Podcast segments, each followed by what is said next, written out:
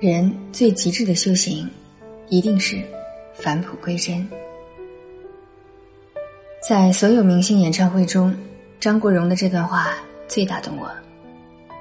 如果说拍吴宇森的电影是一种享受的话，我同意；如果说和周润发拍电影更加是一种享受的话，我更加同意。原因就是他真是一位超级偶像兼一位超级演员。作为一个超级演员，周润发塑造的角色太多，要么是用美钞点烟、叼着火柴棍的小马哥，要么是风流倜傥、经典无出其右的许文强，要么爱吃巧克力、自带 BGM 的赌神。可万千角色，又怎敌得过生活中那个最真实的发哥？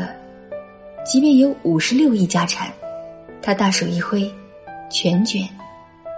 不仅如此，从头至尾都没有一个人质疑过，因为发哥活得足够真实和坦诚。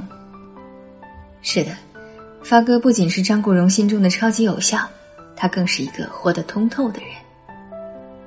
真实是本性的返璞归真。发哥童年家庭贫苦，这让他本该好好读书的年纪就要打零工，用以补贴家用。后来父亲的病重，再没有让他继续读书，他开始进入了社会，当起了推销员、邮递员、出租车司机。很多原本贫穷的人突然拥有财富后，生活发生巨变，变得不近人情。但周润发没有，周润发还是最初的周润发，他真是亲民，爱与粉丝自拍。有一次，刚好轮到一位粉丝，但手机没电了，发哥带着他去充电。然后等待与其合影，发哥自拍也有心机。他身高比较高，跟粉丝自拍的时候，一般是他拿手机。他说：“我拿着角度高，拍的我比较瘦一点。”他也很能利用自己的博名为粉丝谋福利。有位酒店工作的网友自曝接待发哥时，他说：“小妹，你去拿些纸，我签上名，给那些为我服务的孩子们，他们真的辛苦了。”发哥坚持每个人都要有，坚持把每张纸都签完，而那个时候已经是凌晨两点了。在九龙城，发哥是那里的皇帝。九龙城小摊贩林立，烟火气十足，像极了他长大时的环境，所以他经常闲逛聊天每一家店他都很熟悉。在发哥看来，最接近真实的地方，也就是最有烟火的地方。即便后来荣耀加身，他也没有忘记他来自何处。朴素是生活的返璞归真。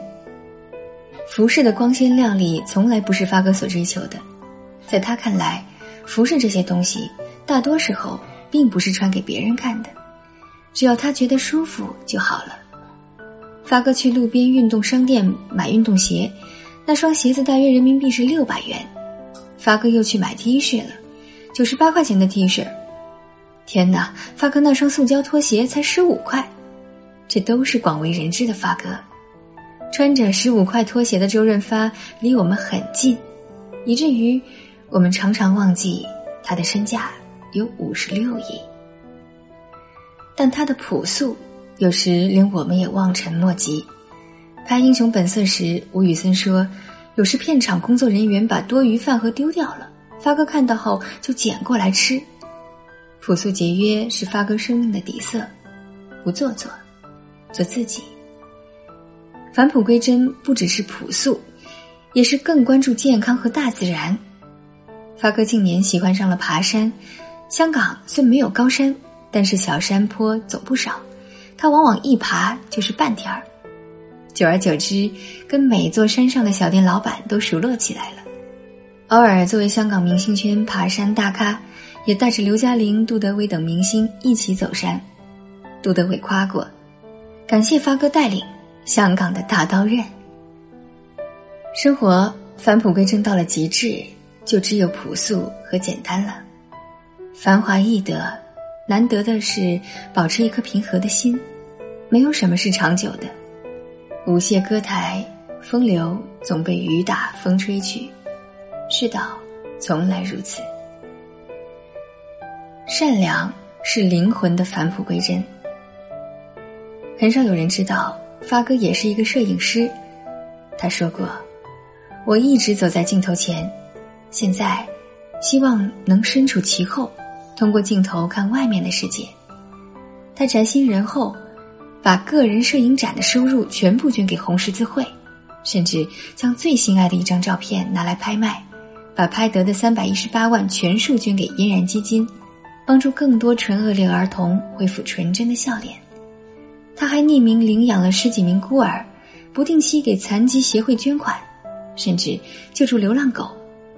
然而，这只是他的冰山一角。当年任泉问过他：“发哥，你又没有孩子，赚这么多钱给谁花呢？”他回答道：“其实这些钱不是我的，只是暂时保管而已。”当时任泉不懂，但后来他懂了。去年发嫂陈慧莲宣布，他们要裸捐五十六亿给慈善事业，说：“我们已经设立了慈善基金，一些手续已经办理好了。”发哥早已经明白。繁华过眼云烟，生活真正的本质是爱，所以慈善从来不是嘴上说说。黄沾早年间就说过：“发哥已看破财富，一个人是否真善，在于他的灵魂剖析后，他所做的一切事都在闪闪发亮。他不是作秀，是脚踏实地，是知行合一。真正的善良。”是灵魂的返璞归真。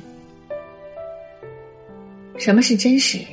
记得有人曾说过这么一段话：你看到什么，听到什么，做什么，和谁在一起，有一种从灵魂深处满溢出来的不懊悔，也不羞耻的平和与喜悦，这就是真实。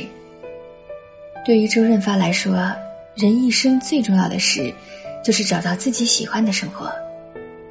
我在演艺行业四十年，回过头看，自己最喜欢的还是小时候那种真实简单的生活。这世上没有完美的人生，也没有永远明亮的生活。